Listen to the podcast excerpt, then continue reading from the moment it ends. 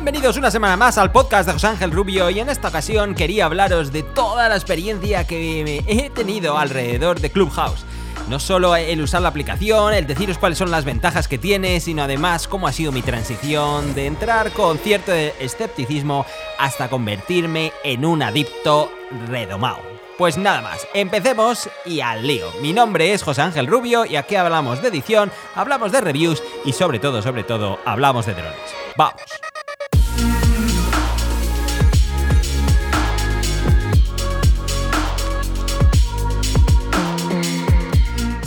Este podcast puede ser algo más corto de lo normal, pero quería contaros toda mi transición en el mundo de Clubhouse porque creo que todos los que estáis allí escuchándome os puede pasar totalmente lo mismo. Y al final te diré cuáles son las ventajas de de todo esto, por qué está explotando de esta manera, a pesar de tener unas limitaciones tan grandes. Por si acaso, por si no has visto mi último vídeo al respecto, vamos a empezar por el principio. ¿Qué es esta aplicación? ¿Qué es lo que está pasando? ¿Por qué todo el mundo está hablando de ella? ¿Y qué es lo que tiene para ser tan atractiva? Pues antes de entrar con el lío y de decirte un poco de qué va, también quiero decirte que hemos estado mm, hoy, a fecha de grabación de este podcast, que es día 5 de febrero de 2021, Tarsicio, Félix y yo allí un poco conversando y probando un poco todo. La verdad es que la, la experiencia ha sido increíble y va a ser la primera de muchas ocasiones donde vamos a estar allí contando. En esta ocasión hablábamos un poco de filtraciones y hablamos un poco sin pelos en la lengua, con alguna información más privilegiada que otra. Así que como no se puede grabar todas las conversaciones, la aplicación está pensada para que todo sea en vivo, pues voy a intentar haceros un resumen de, los que, de lo que allí se, se coció, porque estoy seguro que también e, eso os va a interesar. Bueno, quizás exista alguna forma de grabarlo, pero de momento no la he descubierto. Pero antes de adelantar acontecimientos, vayamos al puro principio de la historia a contar qué es Clubhouse y de qué va toda la gaita.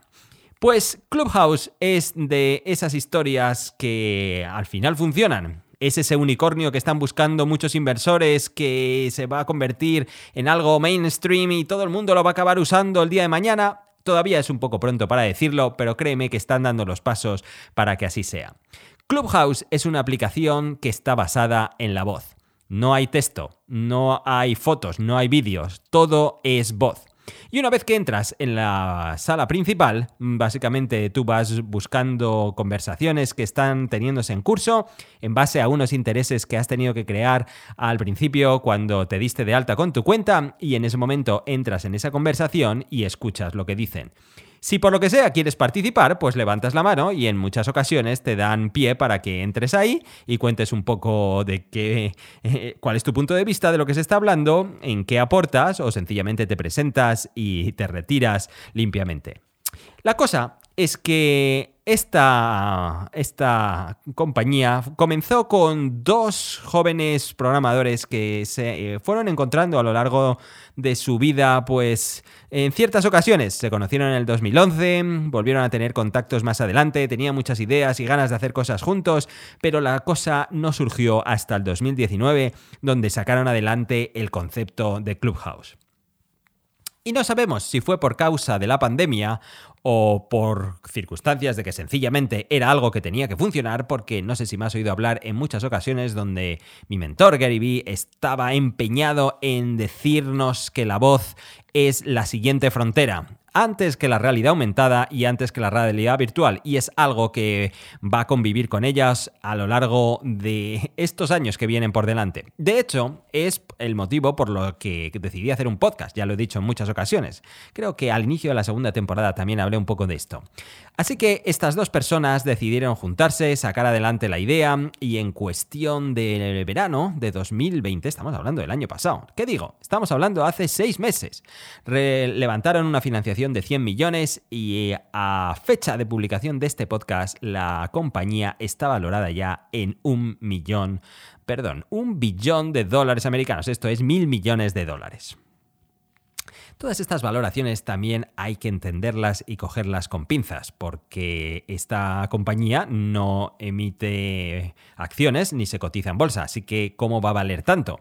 Realmente todo esto se se hace en base a, bueno, a ciertas complicaciones que no quería entrar en este podcast porque entonces lo va a hacer extremadamente aburrido y estás aquí por los drones y no quiero que te vayas. Pero básicamente esto se basa en la cantidad de atención que tienes. Si tienes una concentración de usuarios de, pongamos, 10 millones, esos, esos usuarios son potencialmente vendibles a audiencias terceras, y cuando lo digo de esta manera, no tiene por qué ser de manera, o sea, de, en sistemas un poco torcilleros y, de mala fe, donde probablemente vendan tus datos, no tiene por qué ser así, simplemente tienes un montón de gente que se ha catalogado que tiene intereses en este asunto y a esa gente le puedes mostrar cualquier tipo de producto y entonces obviamente ahí tienes un rendimiento. El vender esta atención a terceros es donde está el negocio y ahí es donde están las valoraciones de estas empresas. La cuestión es que es una compañía que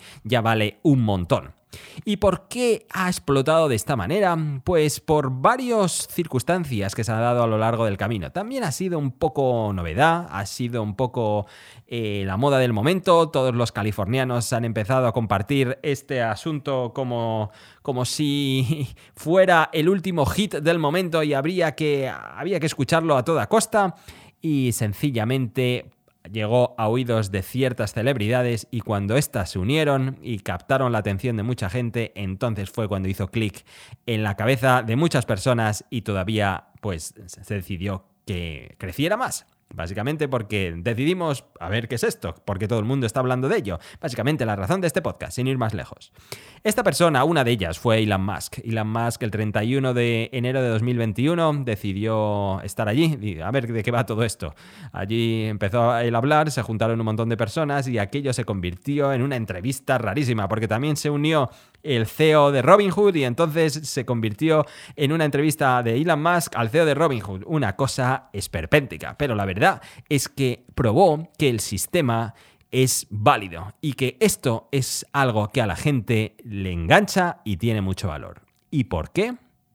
Pues me ha costado mucho tiempo darme cuenta, me ha costado unos cuantos días de uso intensivo decir dónde está el valor de todo esto, pero os lo voy a decir. El valor de Clubhouse está en que tienes tres puntos. El primero es que es un podcast. Escuchas una conversación que es de un tema que te interese. Es igual que un podcast, igual que este podcast. Y porque este podcast es interesante, este o cualquier otro del que escuches, porque al final del día estás aprendiendo algo. Así que eso lo tienes ya. Aprendes algo en un podcast. Después tienes todo el componente social. Tienes el componente de entrar en un sitio donde sabes que tienes tus intereses, donde tienes tu ocio y donde tienes ese lugar donde recurres a buscar escapismo o entretenimiento. Pero el kit de la cuestión, donde está lo más importante, donde es lo más de lo más, es que al final creas conexiones creas conexiones y incrementas tu red. Y por conexiones me refiero a conexiones personales. Puedes llegar a conocer un lead o una persona que puede darte una oportunidad de negocio porque has entrado en una charla donde se habla de negocio, pongamos que de fotogrametría, y de repente encuentras a alguien que te conecta con otro o que sencillamente puede ser tu cliente de algo o tu proveedor de algo, o sencillamente encuentras una persona que comparte tus mismas aficiones y acabas siendo una persona con la que puede ser tu amigo, con la que acabas hablando de HomeKit, por ejemplo, que es lo que me pasó a mí, de hogares inteligentes, de domótica, si me escuchas desde España. Así que esas tres cosas tienes de golpe. Y además, no está tan tóxica hoy por hoy como ocurre con las otras redes, donde todo se basa en número de suscriptores, número de seguidores, número de eh, valoraciones, followers, likes, este tipo de cosas. De momento no está así, pero obviamente a eso se va a llegar, porque de alguna forma tenemos que diferenciarnos unos de otros. Así que, bueno, eso es el romanticismo del momento, pero en algún momento llegará también. Así que así es como funciona Clubhouse. Te das de alta y en ese momento entras, ves una serie de conversaciones en curso y las escuchas. Que te interesa, te quedas. Que no te interesa, te vas. Imagínate que es como una fiesta y hay una serie de corrillos, grupos por todas partes. De repente vas saltando de grupo en grupo. Que algunos hablan de un tema que te interese, te quedas con ellos. Que te gusta el tema que te apasiona, pues eh, te conviertes en parte de la conversación. Que de repente descubres que sabes más que el resto, pues te conviertes en alguien al que el resto escucha escucha. Y de la misma forma, si hablan de un tema que no te gusta, pues te vas y te vas a otro grupo, y así a otro, y así a otro, hasta que encuentres el tuyo. Y eso es lo que me ha pasado a mí. Ah, me ha costado un poco encontrar los míos. Sí, encontraba algunos que hablaban de criptomonedas, que es un tema que me gusta ahora mismo, de mm, eh, emprendimiento, de superación personal, de autoayuda, esas cosas pues siempre las escucho, pero no me terminaba de enganchar hasta que de repente encontré uno de unos, unas personas a las que llevo leyendo durante años. Era, son Eduardo Arcos, de Hipertextual, y Pedro Aznar, de Apple Esfera. Y de repente ellos dos, junto con otros, estaban allí hablando de HomeKit. Y en ese momento entré yo ahí y, fue como un amor a primera vista. Hablaron de un tema que es que me tiene ahora absorbido. Estoy pensando en hacer un vídeo al respecto de todo el tinglao que estoy montando en mi casa con todo, todo lo que lleva HomeKit. La cuestión es que empezamos a hablar de proveedores, empezamos a hablar de marcas y de repente me di cuenta que estaba hablando con dos editores con bastante renombre en una circunstancia en la que jamás me habría dado cuenta que eso podría acabar pasando. Estas son las cosas que acabas encontrando en Clubhouse. ¿Y cuál es el problema fundamental que tiene ahora mismo? Bueno, ¿por qué vamos a hablar de problemas? Ya estoy poniendo el toque negativo al asunto cuando está todo tan, tan romántico en este momento. Bueno, el problema está en que solo puedes llegar ahí si tienes eh, una invitación, no puedes entrar de manera libre, de momento está cerrado. Y lo que es peor, que es lo que os va a sentar como un jarro de agua fría a la mayoría, es que solo funciona en iPhone. Eh, ni siquiera en el iPad, ni siquiera en cualquier otro mm, entorno Mac y por supuesto ni Windows ni Android. No se puede, lo siento, no está. Es una cuestión de tiempo. Así que si tienes un iPhone, ahora te digo cómo puedes conseguir una invitación, porque incluso se están vendiendo por Twitter, para que os fijéis cómo está la cosa. Y si tienes Android, pues no te queda más que esperar, porque llegar llegará, no te preocupes.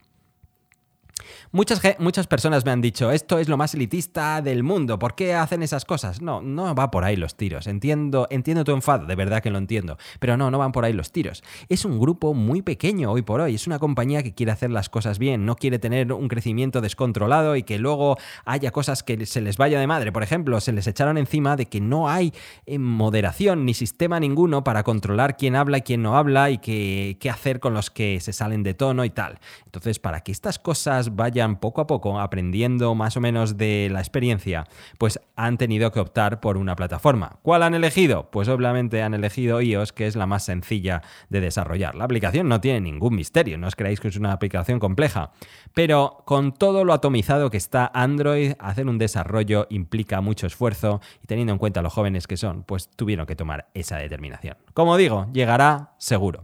Ahora ponte que tienes un iPhone y que quieres saber cómo entrar, quieres buscar una aplicación, pero no encuentras la forma. Una invitación, quería decir, perdona. Y de repente, ¿qué puedes hacer? En mi vídeo contaba que Google es y que sencillamente la pidas, pero es que la cosa está dramática. Es que, como te digo, las, la gente las está vendiendo. Y cuando te das de alta, tienes dos, entre dos y cinco invitaciones gratis para invitar a gente, pero una vez que las agotas, se acabó, ya no tienes ninguna más. Y este es el truco que yo te daría. Bájate la aplicación. Recuerda, tiene que ser en iPhone nada más, pero tú bájatela. Cuando te la estés bajando, lo primero que te va a preguntar es que introduzcas tu número de usuario cuando crees tu cuenta. Creas tu cuenta y te dicen, esta aplicación está cerrada. Solo lo que podemos hacer es reservarte este número de usuario para este nombre de usuario para cuando la abramos, pues que nadie te lo quite y te quedes con él. Pero ahí es donde está el kit de la cuestión. Cuando te digan esto, la aplicación te va a dejar entrar en tus contactos que tienen ya instalado Clubhouse. Así que ves mirando entre ellos, porque algunos verás que tienen un montón de, gente que, que, a su vez en sus propios contactos están dentro de la aplicación. No te quedaría otra más que ir contactándoles a ellos a ver si tienes suerte y uno de ellos te da la invitación. Es la única forma que hoy por hoy se puede hacer. Estoy seguro que, como digo, esto va a cambiar, pero bueno, ahí tienes una posibilidad de encontrar algo. La cuestión es que estábamos allí hoy, Tarsicio, mm, Félix y yo, entre otra gente. Al final nos juntamos alrededor de 40 personas, creo que llegamos a ser. Quizás demasiado, 30, pongamos ahí. Y, estuvimos hablando de rumores, rumores y de filtraciones de lo que puede venir en 2021. Un tema picante y morboso que a todo el mundo le gusta saber. Porque una de las cosas que dijimos es vamos a intentar hablar sin pelos en la lengua, con todo lo que podemos decir. Y allí empezamos a hablar de ositas, si es, era parte de JI, si no lo era, si lo que dice está controlado, si, ni, si sí o si no. Hubo algunos que dijeron que sí, Tarsicio decía que sí, que él, él cree que es una persona ajena a la compañía y que simplemente está hablando porque le gusta este mundo y, y tiene sus contactos. Otros decíamos que no, que está demasiado controlado lo que dice y lo que no dice y sobre todo cuando lo dice. Félix decía que hace muy poco había estado hablando de, la Osmo Action 2, que ya estaba en, en, cartera y lista para salir. Y a partir de ahí estuvimos hablando de qué es lo que va a pasar este año. Después empezamos hablando del Mavic 3. Va a salir el Mavic 3. Y la verdad es que Félix y yo hacíamos un punto que muchos estaréis de acuerdo. Y es que el Mavic 3 tiene que salir pero el Mavic 3 ya no es un dron que nos haga especialmente ilusión. Sí, tiene que venir un refresco del Mavic 2 Pro, porque el Mavic 2 Pro va a tener ya tres años, probablemente si saliera ese Mavic 3, pero ¿qué cosas emocionantes puede traer? Aparte de tener un buen seguimiento y aparte de tener una buena cámara, pues bueno, esas dos cosas ya son interesantes. Pero no me negaréis que estamos un poco cansados de ese tipo de planos. Si trabajas en el mundo profesional, como decía Tarsicio, yo sí necesito un refresco, decía. Necesito cosas nuevas, necesito nuevos códex, necesito nuevos, nuevos tratamientos del color, necesito nuevos formatos, necesito cosas nuevas ya, que ya empiezan a, oler a viejo en el Mavic 2 Pro. Así que un refresco necesitamos. Pero son cosas incrementales, no hay nada, nada nuevo y eso es lo que debería cambiar. Necesitamos un refresco, y ese refresco tiene que ser el Mavic 3, aunque probablemente, siendo toda la vida la niña bonita de la compañía, quizás haya quedado un poco relegada a un segundo plano. También hablábamos un poco del Inspire. ¿Qué va a pasar con el Inspire? ¿Va a venir el Inspire 3? Teniendo en cuenta todo el movimiento este de Sony, llegará ese, ese dron esperado, será la competencia y aquí ha habido conversaciones de todos tipos. Unos decían, sí, claro que va a llegar, va a ser un dron de 3.000 y pico, va a tener un refresco de cosas, pero realmente, ¿qué es lo que va a pasar? Pues nadie sabe porque aquí es cuando muchos dijimos, sí, pero está Sony ahí a la vuelta de la esquina y ha salido ya con su nuevo material. ¿Y qué va a pasar? Pues, eh, pues igual, conversaciones de todo tipo muchos decían, bueno, pero Sony no va a competir con el Inspire, realmente estar aquí por algo mucho más fuerte están aquí para un competir en un espeldaño un poco más alto. Incluso Tarsicio decía, estoy seguro que no se va a vender en tiendas, se va a vender solo bajo pedido, porque están aquí en una estrategia tipo Tesla, van a ir al mercado más alto para aprender lo máximo y después ir bajando. Además, no todo el mundo tiene una cámara alfa y no todo el mundo tiene una cámara alfa con un buen objetivo y no todo el mundo se va a atrever a montar su, su brillante y flamante cámara alfa en este dron. Así que es muy difícil que vendamos, que veamos muchas unidades de este Airpic ahí fuera y que probablemente esté intentando competir en un paso más allá de lo que lo hace Inspire. Pero qué duda cabe que es el competidor perfecto y que si esos son los pasos que están dando, lo está haciendo bien. Porque no puedes entrar directamente a cuchillo contra la cuota de mercado que ya tiene DJI, porque ahí te estrellarías seguro. Así que entrar con este tiento, la verdad es que son movimientos muy bien pensados. Y después es cuando surgió la gran sorpresa en nuestro grupo. Empezamos a hablar, obviamente, de que el futuro es el FPV, que algo va a pasar en el FPV, que se han visto muchas cosas ya, que incluso Osita colgó ahí unas fotos de. No, unas fotos, no, un vídeo de cómo sonaba cuando se arrancaba, y de repente una persona que se sube al estrado con nosotros nos dice: Yo ya lo he visto, lo he tenido en mi mano. Todos nos quedamos asustados. Cuéntanos todo, por favor, cuéntanos de qué va, de qué va todo esto. Y el tipo nos estuvo contando toda su experiencia. Eh, era una persona de Argentina y tuvo acceso a uno, aunque no lo vio volando. Lo vio, lo pudo encender y no pudo verlo volar porque la persona a la que se lo habían prestado no tenía el software ni las claves necesarias para, para poderlo. Entonces, obviamente, todo el mundo le hizo un montón de preguntas, que cómo es, qué tal, y él estuvo hablando de lo que pudo decir, francamente, que, que, no era mucho, hablar del diseño y hablar de los colores, que un poco es lo que habíamos visto en las fotos. Después había otra persona que era del mundo FPV y dijo, mm, pero yo, yo eh, no sé si me lo voy a comprar. Me lo voy a comprar, decía, me lo voy a comprar aún siendo una persona que estaba muy dentro del mundo FPV, sí el precio es razonable. Y aquí se abrió un debate enorme sobre qué hacemos. ¿Qué hacemos si vale 2.000? Si vale 2.000 euro dólares, está claro que no me lo compro. No tengo ya demasiado invertido y aquí no es lo mío. Si vale 1.500, estoy muy por encima. Si vale menos de ahí, pues entonces es cuando ya me lo pienso. Y entonces fue cuando nos dimos cuenta que mucha gente está en esa tesitura. Así que el precio es clave. El precio es fundamental para que la gente dé la campanada y decida, aún teniendo un dron, pues comprarse otro, que dicho sea de paso, es lo que siempre ha tenido DJI en la cabeza. Quieren que la gente se compre un dron más, a pesar de que ya pueda tener otro y que sepa que el ciclo de vida, por mucho que sea de tres años, la gente no va a actualizar porque ya tienen esa experiencia del Mavic Pro. Muy interesante conversación, nos pusimos muy, la verdad es que muy interesados en, todos los puntos que la gente hablaba y sobre todo nos, nos, dimos pie a charlar entre todos y no se, no se convirtió en aquello en una ponencia donde unos pocos hablan y otros escuchan. Mucha gente subió al estrado con nosotros, le dimos, eh, les dimos la posibilidad de que hablaran y al final se convirtió en lo que os he dicho al principio. Nos juntamos en una conversación donde llegamos todos a una fiesta, coincidimos en el mismo ocio que nos apasiona y allí, pues, pues nació un rato increíble.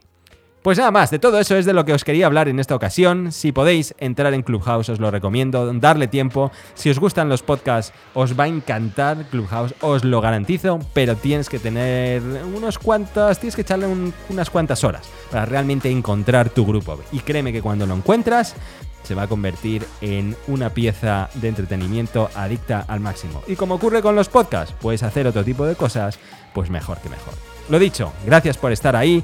Escríbeme una buena review en Apple Podcast, cuídate y nos vemos la próxima vez. Un saludo y hasta pronto. Adiós.